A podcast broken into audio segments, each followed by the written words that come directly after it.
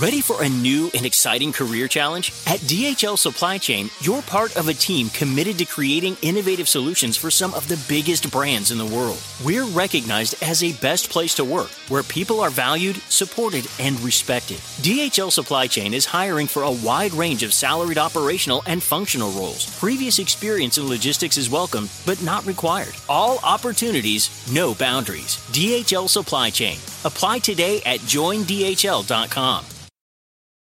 Con Verizon, mantenerte conectado con tus seres queridos es más fácil de lo que crees. Obtén llamadas a Latinoamérica por nuestra cuenta con Globo Choice por tres años con una línea nueva en ciertos planes al Nemery. Después, solo 10 dólares al mes. Elige entre 17 países de Latinoamérica como la República Dominicana, Colombia y Cuba. Visita tu tienda Verizon hoy. Escoge uno de 17 países de Latinoamérica y agrega el plan Globo Choice elegido en un plazo de 30 días tras la activación. El crédito de 10 dólares al mes se aplica por 36 meses. Se aplica en términos adicionales. Se incluye hasta 5 horas al mes al país elegido. Se aplican cargos por exceso de uso.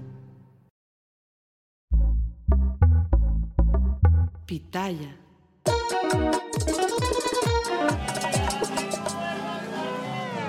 Bueno, bienvenidos a este sin rodeo muy especial. Eh, me voy a meter en mi papel de periodista wannabe y voy a hacer mi mejor versión. Hoy voy a hablar con el doctor Frank Curé, colombiano en Colombia, uno de los cirujanos bariátricos más reconocidos. Él lo llama una operación, una nueva vida. Eh, lleva 20 años de experiencia y no es una noticia que es la tendencia más grande. En la moda y en todos los sitios la tendencia es la operación para reducir de peso. Antes de que me salude, doctor, quiero comentar que hay muchas eh, diferentes operaciones que escuchamos pero no entendemos.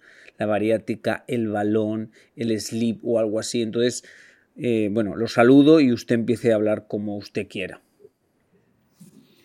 Hola, Yomari. Primero, agradecerte por permitirme compartir estos momentos contigo. Eh, y bueno, eh, tratar de a través de, de, tu programa informarle un poco a la gente qué es todo este tema de la bariátrica y por qué tanta revolución. Resulta, resulta, Yomari, que la pandemia del siglo no era el coronavirus. La pandemia del siglo era la obesidad. ¿Por qué? Porque el 60% de la población tiene sobrepeso. O sea, de cada, en una reunión de, de 10 personas, por lo menos 6 van a tener sobrepeso y 3 van a ser, van a ser obesos. Y produce una cantidad de comorbilidades que afectan, que atentan contra tu vida o te acortan la expectativa de vida entre 9 y 15 años más o menos. Entonces esos pacientes que son obesos tienen, aumentan el riesgo de tener enfermedades metabólicas como la diabetes, la hipertensión, la dislipidemia las apneas del sueño que causan trastornos. Doctor, doctor, no lo iba a cortar. He dicho, no lo voy a cortar, lo voy a dejar hablar, pero no puedo. Espérese una pregunta. Entonces, pero ¿usted cree que porque una persona tenga sobrepeso se tiene que hacer? Es que siento que ahora todo el mundo se hace la operación independientemente si... A ver cómo lo puedo explicar esto. Ahora siento que aplica mucha gente que hace 10 años los médicos hubieran dicho, usted no se la puede hacer porque usted no, usted haga ejercicio y coma bien y ahora siento que todo el mundo se le hace por eso mismo. Bueno, porque tengo sobrepeso. No, no, no. Bueno, yo viví eso.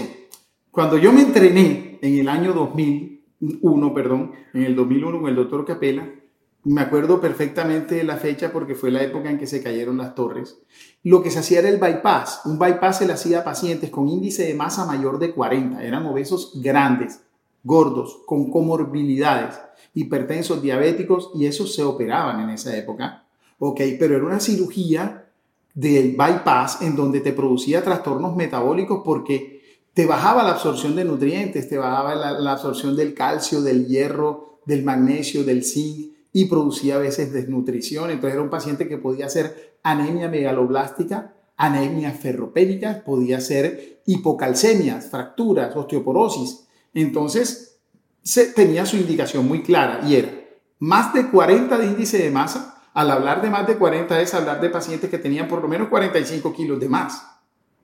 O más de 35. 45, doctor, 45 kilos de más no suena tanto. O sea, 45. Yo, eh, cuando tenía 13, 14 años, que ahora vamos a hablar de eso, que usted me ha dicho que se operan ahora eh, jóvenes de 12, 14 años, que es común. Ahora vamos a hablar de eso. Pero yo, por ejemplo, cuando tenía 13, 14 años, yo pesaba 45 kilos más. O sea, yo era gordito. Entonces, yo no hubiera entendido que me hubieran operado. La verdad, siendo honesto con usted, porque realmente cambié mi forma de comer y todo, y eso es lo que me hace ser hoy un hombre delgado, pero es mi estilo de vida. Sí, eh, a ver, la otra 45 kilos sí es bastante, el paciente se ve bastante pesado y hay super obesos que son los que vemos en la televisión, que tienen 100 kilos de más, ya eso es otra cosa, son más riesgo, más todo. Em, los pacientes con más de 35 de índice de masa, o sea, con más de 30 kilos, no suena mucho, pero cuando tienen ya hipertensión, diabetes, dislipidemias, esos pacientes ya entraban a cirugía, ya entraban a cirugía con la indicación por las entidades de seguro, ¿ya? ¿Qué pasó en el 2006 para acá? En el 2006 se empezó a popularizar una cirugía que hizo el doctor Gañé por allá en los años 90 y pico, eh, que es el sleeve. Con el sleeve eh, no se hace una derivación intestinal, no te va a bajar la absorción de nutrientes, sino que reduce nada más la, capacidad gástrica. Entonces, al no tener metabólicos, ahí es cuando entra en juego, porque a los pacientes pediátricos, lo único que se les hacía era colocarles un valor intragástrico que de pronto los resultados no son los mejores, sobre todo a largo plazo.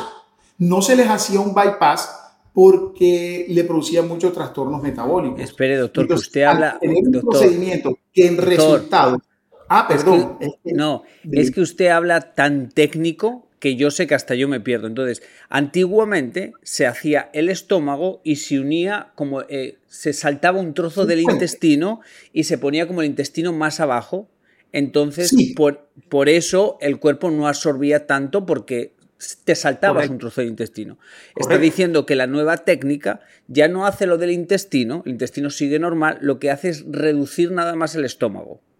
Claro, entonces comes poquito, pero absorbes las proteínas, absorbes el calcio, absorbes el hierro, absorbes todo y no vas a tener trastornos metabólicos, entonces a un niño se puede hacer. Pero, pero los jóvenes, los adolescentes tienen un protocolo, son pacientes que se deben ver con psiquiatría nosotros tenemos en el equipo siempre una psicóloga y una nutricionista. Y ellos miran a esos pacientes y le hacen una psicoterapia antes y te dicen, mira, este niño no lo opere porque se puede descompensar o este niño está muy consciente de las cosas, sabe qué le vamos a hacer y lo puedes operar. Entre otras cosas, la edad más cruel en la vida son los niños.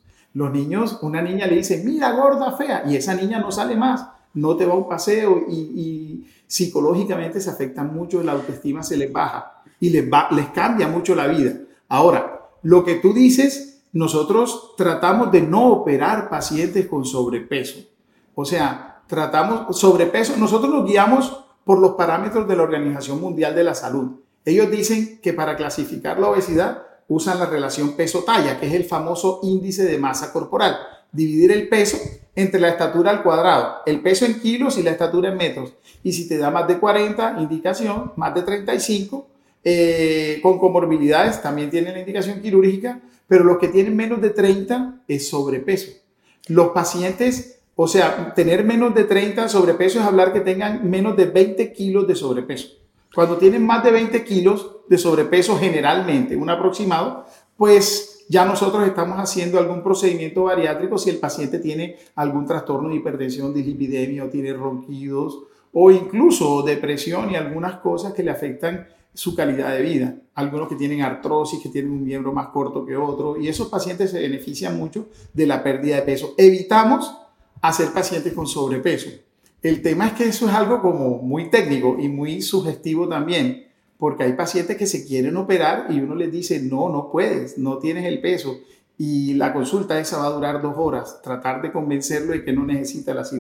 Ready for a new and exciting career challenge? At DHL Supply Chain, you're part of a team committed to creating innovative solutions for some of the biggest brands in the world. We're recognized as a best place to work where people are valued, supported, and respected. DHL Supply Chain is hiring for a wide range of salaried operational and functional roles. Previous experience in logistics is welcome, but not required. All opportunities, no boundaries. DHL Supply Chain. Apply today at joindhl.com.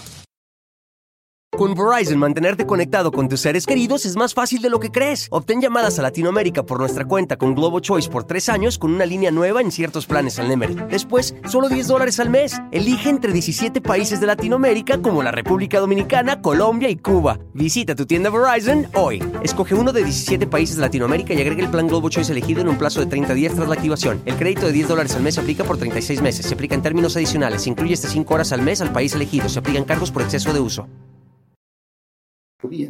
Entonces, bueno, Doctor, o sea, no quiero que piense que lo estoy atacando porque sé que es muy usted hace un trabajo muy bueno y sé que es una realidad y que mucha gente lo necesita, pero también quiero como ser un poquito el que le dice las preguntas así un poco fuertes, porque también me he dado cuenta que se hace un negocio alrededor de la realidad de los doctores y hay gente que igual no es tan doctor y sigue haciendo esa operación y la gente cae en eso.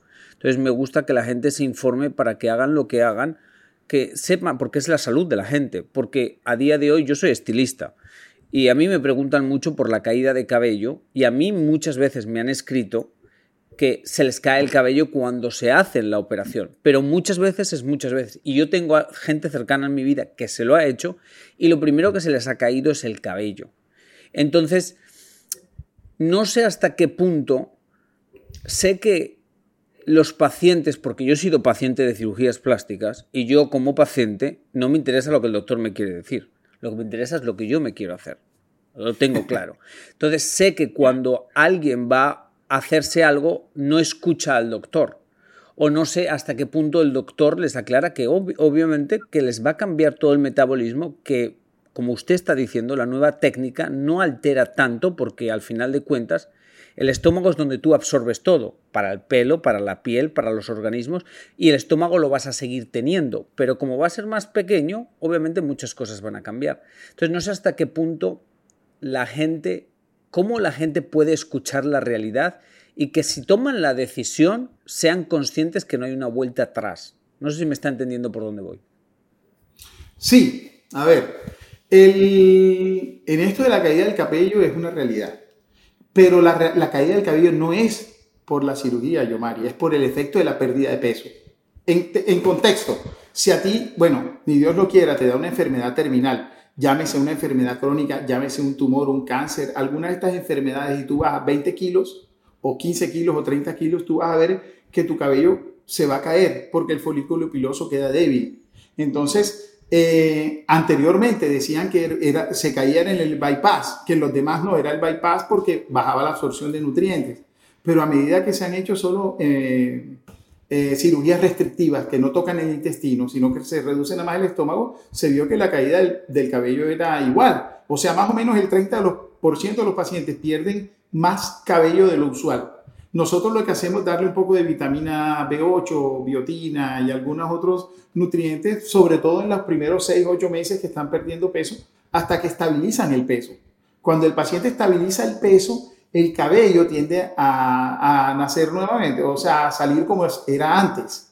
Yo hay pacientes que me toca, que me toca mandarlos a dermatología para que le den productos más especializados para que su cabello no se vea tan raro. El tema es que el cabello fuerte, ancho, largo, pesado, que hace volumen, es cambiado por un cabello pequeñito, delgado, que no te va a hacer volumen. Y eso el paciente lo ve, me voy a quedar calvo. No, no se quedan calvos, pero eso sí es importante y es una consulta del 30 al 40% de los pacientes que se hacen bariátrica.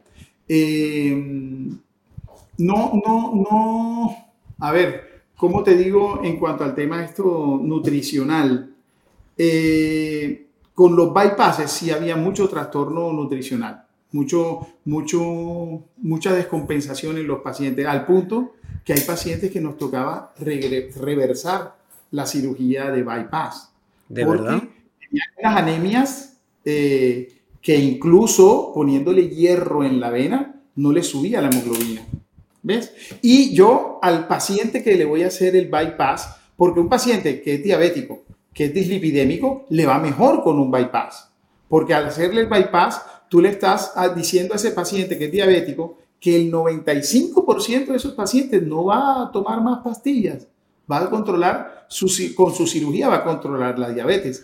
El hipertenso, tú le vas a decir, bajando 30 kilos, vas a tender a bajar 30 milímetros de mercurio y el 65% de los pacientes va a dejar de tomar la pastilla, o sea, va a ganar en salud. Y la expectativa de vida se le va a aumentar entre 9 y 15 años, la expectativa de vida de ese paciente. Y entonces yo le digo al paciente, con este bypass tienes que inyectarte complejo de tomar calcio, tomar hierro y vitaminas. Y ellos Pregunta, doctor, Ellos a veces no quieren y le tienen miedo al bypass.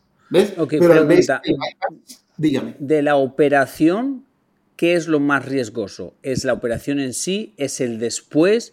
¿Es el mantenimiento? ¿Es lo psicológico? Porque yo me he dado cuenta, eh, mi socio tiene una hija que se acaba de operar en Colombia que, está, que le ha ido muy bien, está muy delgada, pero obviamente ella no se esperaba que fuera así. ¿Qué quiero decir con esto? Que le ha cambiado todo, que ya no puede comer lo que comía antes, que si le entra hambre no puede comerlo porque no puede, que tiene que comer cada dos horas un pedacito. Entonces, ¿qué es lo más difícil de la operación? ¿Para qué la gente se tiene que preparar? Porque a veces pensamos que igual lo más difícil es la operación en sí, y no es así. Igual lo más difícil es el mantenimiento. Bueno, primero, la cirugía es una cirugía mínimamente invasiva, que son punzadas. No es una cirugía tradicional, sino que es punzada y ahorita con nuestras técnicas de analgesia, que nuestro anestesiólogo es experto en dolor, le hacemos unos bloqueos y los pacientes de verdad que en la cirugía como tal les va bastante bien. Hoy en día, en un centro de, de excelencia, en una persona que haya tenido ya su curso, su curva de aprendizaje, que, que haga el 90% pura bariátrica, eh, las complicaciones son similares a cirugías básicas como la vesícula, como el apéndice, como una hernia. O sea, es una cirugía muy segura eh, hoy en día, con el tipo de tecnología que estamos usando, los riesgos de sangrado, de fístulas, es, es muy poco, ¿verdad? Pero siempre existe un riesgo los primeros 5 o 7 días de que exista alguna fístula por isquemia. Fístula es que se abra la grapa. Eh, afortunadamente nosotros, pues, no tenemos hace ya mucho rato de este tipo de complicaciones. De pronto un sangradito, de pronto son, son, son, siempre existe un riesgo porque de todos modos es un procedimiento, pero viene la parte después de la cirugía. Lo que tú dices, la cirugía de que se reduce el estómago nada más y no se hace ningún tipo de bypass es una cirugía más manejable, sobre todo en los pacientes que no viven en la ciudad donde se hacen la cirugía, porque son muy manejables. Eh, ahí influye mucho la técnica. La técnica, cuando tú, tú dejas diseñada una cirugía en donde no se tuerce, en donde no se estrecha, en donde no tiene ningún inconveniente, el paciente usualmente no es vomitador, el paciente come bien. Eh, por lo menos eh, no, va a estar con ese tema de que tiene que comer poquito cada rato y si come más vomita y no. Eh, eso depende mucho de la técnica también de cada grupo quirúrgico. ¿Ves? Ready for a new and exciting career challenge? At DHL Supply Chain, you're part of a team committed to creating innovative solutions for some of the biggest brands in the world. We're recognized as a best place to work where people are valued, supported, and respected. DHL Supply Chain is hiring for a wide range of salaried operational and functional roles. Previous experience in logistics is welcome, but not required. All opportunities, no boundaries. DHL Supply Chain. Apply today at joindhl.com.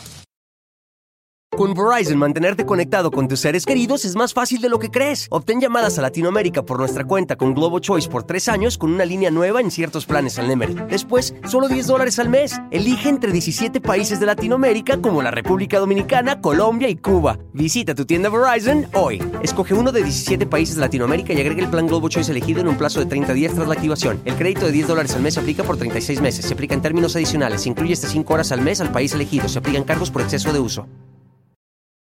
Em, no, es que hay mucho, mucho, mucho, mucho. Pero psicológicamente, pero yo. Hay algo, hay algo que también hay que tener muy en cuenta y por eso es bueno el equipo de tener en el mismo lugar una psicóloga y una nutricionista. Y es que el gordito que es feliz comiendo, cuando de pronto no puede comer, se le daña el genio, se deprimen porque no pueden comer. ¿Ves? Entonces ahí es donde entra en juego la psicóloga nuestra, nuestra psicóloga bariátrica, que ya le ayuda a ese cambio del chip, a detectar el problema, a manejarlo, porque se deprimen los pacientes, porque no pueden comer. ¿Ves? Pero generalmente lo que ven en el, espejo les, le devuelve la autoestima, les devuelve la relación de pareja, la interacción social, la calidad de vida les cambia. Entonces siempre es bueno tener, para evitar esas cositas que de pronto tú estás viendo, es bueno tener de la mano o estar a la pata todo el tiempo con la psicóloga bariátrica y la nutricionista bariátrica que le enseña a comer y a manejar ese cambio de chip que a veces cuesta un poquito. Una persona que sea de autoestima baja no es como muy delicado porque es una persona que está como que no está fuerte mentalmente. ¿O no tiene nada que ver con la operación? La baja autoestima casi siempre viene del mismo sobrepeso. Usualmente cuando son mujeres, no quiere que la pareja se le acerque. Muchas veces no es porque la pareja no la quiera así, sino porque ella no se siente bien. Entonces, eh, ahí es donde entra el juego esta parte psicológica. ¿Ya? Eh, lo que ocurre generalmente es que el paciente aumenta la autoestima. Aquí yo las veo donde llegan, entran al consultorio, ya vienen taconeando, ya vienen mm, arregladas con aretes, maquillaje, que antes cuando eran gorditas no se ponían sin una una franela, una, una blusa normal sin, sin mucha cosa, ¿verdad? Entonces sí les aumenta la autoestima y sí les mejora la relación de pareja. Eh, de pronto habrán casos excepcionales en donde no les guste verse delgadas, ¿ves? Pero lo que ocurre usualmente es al revés. Eh, estoy un poquito sorprendido con lo de que ya se pueden operar jóvenes, niños de 12, 14 años. Eh, me imagino que es una responsabilidad de los padres, o sea, ellos son los que tienen que estar, pero no sé, yo estoy un poco en shock, pero me imagino, ¿es común? ¿Se hace mucho? ¿Es nuevo esto o siempre ha sido así? No es común. No es común, pero, pero sí la población infantil con el, con el tema de los juegos electrónicos cada día hacen menos actividad física y se van subiendo más de peso. Y todas estas enfermedades crónicas del adulto no empiezan en el adulto, empiezan desde que están jóvenes. De hecho, a mí una vez me sorprendió un pediatra, una niña de 6 años mandándole triglicéridos de colesterol y control. Y ¿pero qué está haciendo? Me dice, no, desde esa edad empiezan a formar los ateromas, por eso hay infartos a los 25 y a los 30 años. Entonces, estos pacientes, ojo, adolescentes, eh, nosotros de 12 años tratamos de no operar, pero sí hay cirugías descritas de 12 años en pacientes que están verdaderamente enfermos. Eh, los pacientes que son más de 14 años los hacemos ver con psicología, eh, con psiquiatría, que nos diga qué tan estables están. Y cuando esos pacientes están por encima del percentil 95 de crecimiento, o en otras palabras, tienen más de 35 de índice de masa corporal, son pacientes que sí se benefician de esto, porque son pacientes que se vuelve un círculo vicioso. Ellos están gorditos, entonces no te van a ir a un asado, no te van a ir a, a, a una piscina, sino que se quedan en la casa, en la casa les da más ansiedad, se dedican a comer y se, empiezan a subir de peso. Y esos muchachos a los 24 años van a estar postrados en una cama. Entonces, si se está haciendo cirugía en adolescente, se aprueba por las entidades cuando el paciente cumple ciertas, o sea, un paciente adolescente con comorbilidades ya a pesar de ser tan joven y con, con una obesidad por encima de 35 o 40 kilos, es un paciente candidato a operarse a temprana edad con el seguimiento adecuado de psicología, nutrición y demás. Eh, bueno, le digo que yo me he operado alguna vez y lo he hecho en Colombia, en Medellín, para que la gente sepa que los mejores cirujanos pueden estar en Colombia, para que quede claro, para que ese estigma no surja, porque yo he ido allí a operarme, teniendo los cirujanos aquí en Estados Unidos, sé que ha habido mejores allá, para decirlo. Y ahora le pregunto, ¿qué debe de mirar una persona a la hora de operarse, porque yo soy de la mentalidad que ahora eh, la industria, la prioridad es hacer dinero y como que, ok, te dicen lo que, como lo rápido de, bueno, pues no deberías, no sé qué, no sé cuántos, pero si tú quieres, firmas, ahí está la cosa. ¿Qué debería de buscar una persona para ponerse en las mejores manos? Yo creo que lo principal es que tenga un grupo con experiencia. No solamente el cirujano, sino el anestesiólogo. Nosotros tenemos 21 años trabajando juntos en equipo. Y que tenga el, equipo de apoyo, que si tiene una inquietud con nutrición, con psicología, pues ahí la tenga. El cirujano me parece a mí la pieza fundamental en todo este engranaje, porque debe tener experiencia, no saber hacer de pronto un solo procedimiento, sino manejar varios procedimientos que, que en un caso especial de un paciente él pueda resolver eh, con lujo de detalles lo que se presenta en cualquier cirugía, ¿verdad? Entonces, lo principal es la experiencia, el respaldo, el respaldo no solo también de la persona, sino institucional, eh, porque hay personas que hacen mucho marketing, hacen mucho marketing y de pronto no tienen esa experiencia o de pronto el centro o la institución donde lo hacen son clínicas no buenas. Clandestinas.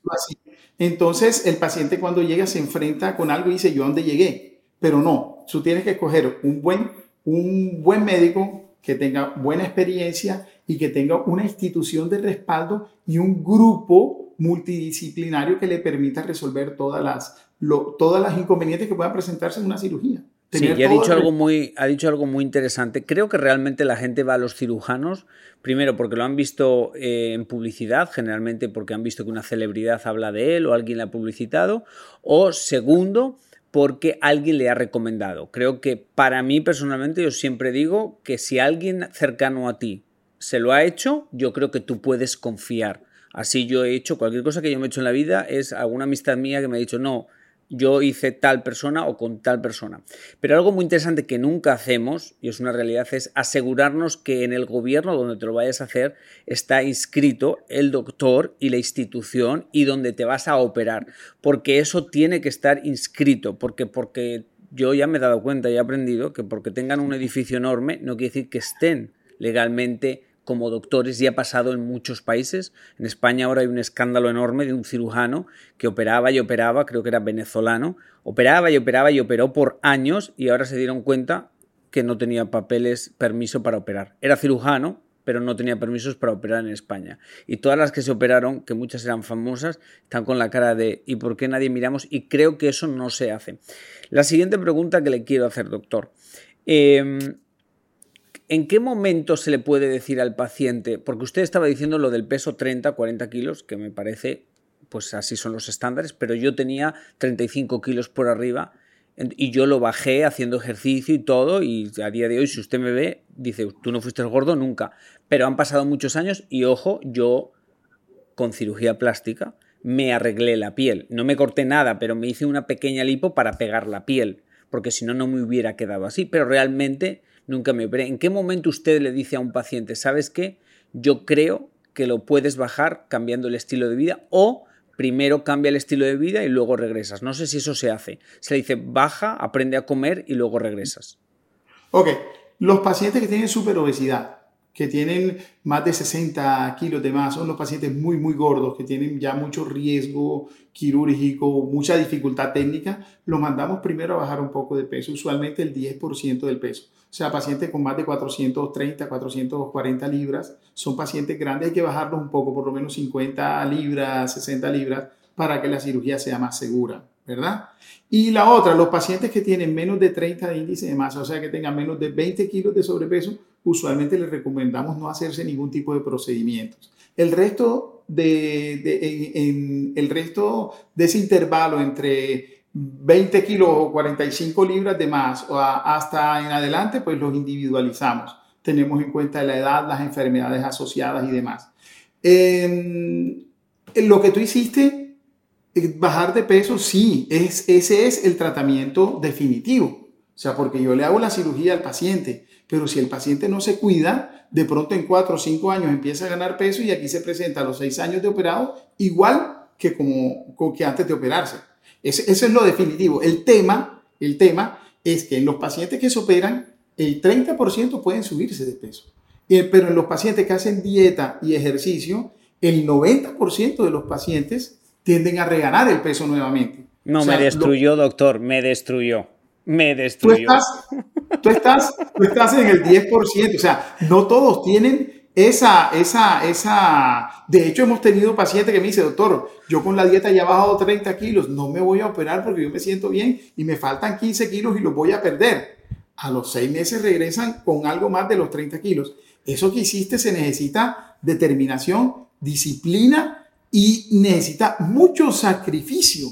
No es fácil, tú pasas por un gimnasio En un gimnasio tú no vas a ver un gordo, lo ves una semana nada más, después se desaparece porque el sacrificio no, no, no, no, no está. En cambio, tú cambiaste, tú cambiaste, tú hiciste lo que tenías que hacer, cambiar el chip, el cognitivo conductual, lo que maneja el psicólogo, te lo autorrealizaste. Entonces, sí. lo que hiciste no es la regla, pero es lo ideal. Y de hecho, yo le digo a los pacientes, opérate, para que el primer año que bajas de peso sí o sí, logres cambiar los hábitos y logres cambiar el chip con todo el equipo para que no solo sigas delgado un año, dos, tres años, sino que sigas delgado toda la vida. Eso es lo ideal. Sí, pero le agradezco sus palabras. Pero sí, es que realmente yo me di cuenta que no era una dieta, era un estilo de vida. Que si lo pensaba como dieta, como si lo pensaba como dieta, nunca me iba a funcionar, porque una dieta tiene principio y fin. Esto era un estilo de vida. Y sí, yo hago ejercicio dos veces al día, todos los días, año nuevo, noche vieja, y sea cuando sea, porque realmente mi seguridad, yo soy un hombre bien seguro, eh, vino a partir de que yo empecé a cambiar toda mi forma de ser y mi prioridad, porque pues aparte de que yo era gordito, yo intenté quitarme la vida. Entonces, mi comienzo fue después de eso porque realmente me replanteé todo y cambié mi forma de pensar, literal. Por eso yo sé que el poder está en la mente. Por eso yo a veces veo a mucha gente que se opera, pero veo que sus mentes siguen igual. Como usted decía antes, yo lo llamo, yo tengo alma de gordito. Aunque ahora me miro al espejo y ya veo que soy un hombre delgado y veo muchas cosas, me es fácil ser un hombre gordito y me es fácil verme gordito cuando sé que no lo estoy. Pero eso es un trabajo que voy a tener toda la vida porque de niño tuve una época que fui gordito y me hacía mucho bullying con gordito, entonces eso no se borra y no es, yo voy al psicólogo, no es que tenga un trauma, es que en un periodo de mi vida pues me llamaron gordito y eso no se puede borrar del mapa. Entonces eso está ahí. Le quiero agradecer mucho, le voy a dejar que ahora cierre usted, le voy a decir su Instagram para que la gente, em, para que la gente lo pueda seguir. Eh, doctor Frank Cure. Ahí lo tienen. Eh, está en Colombia. Le agradezco mucho sus palabras y ahora usted diga lo que quiera y cierre ya. Bueno, este, yo quiero decirle a los pacientes que toman la decisión de operarse que no es solo la cirugía, sino tratar de hacer el cambio, el cambio eh, para que la cirugía les sirva toda la vida. Y definitivamente mi eslogan es una nueva vida, porque de verdad que es una nueva vida. El paciente llega totalmente cambiado, no al año, sino al primer mes, cuando ya empieza a ver los cambios y los resultados en la pérdida de peso. Eh, bueno, muchas gracias por tu invitación. Y bueno, vamos a seguir cambiando vida, es lo que hacemos y en eso estamos y estamos preparados para todo. Mucha suerte, doctor. Eh, ojalá nos volvamos a escuchar y hablemos más de esto, que sé que es un tema muy interesante y que es un tema muy delicado porque la gente a veces no toma las medidas adecuadas o no se informa lo suficiente. Eh, suerte en todo y a usted que me escucha todas las semanas, nada, hasta la siguiente, y que Diosito te ponga donde más puedas brillar. Ready for a new and exciting career challenge? At DHL Supply Chain, you're part of a team committed to creating innovative solutions for some of the biggest brands in the world. We're recognized as a best place to work where people are valued, supported, and respected. DHL Supply Chain is hiring for a wide range of salaried operational and functional roles. Previous experience in logistics is welcome, but not required. All opportunities, no boundaries. DHL Supply Chain. Apply today at joindhl.com.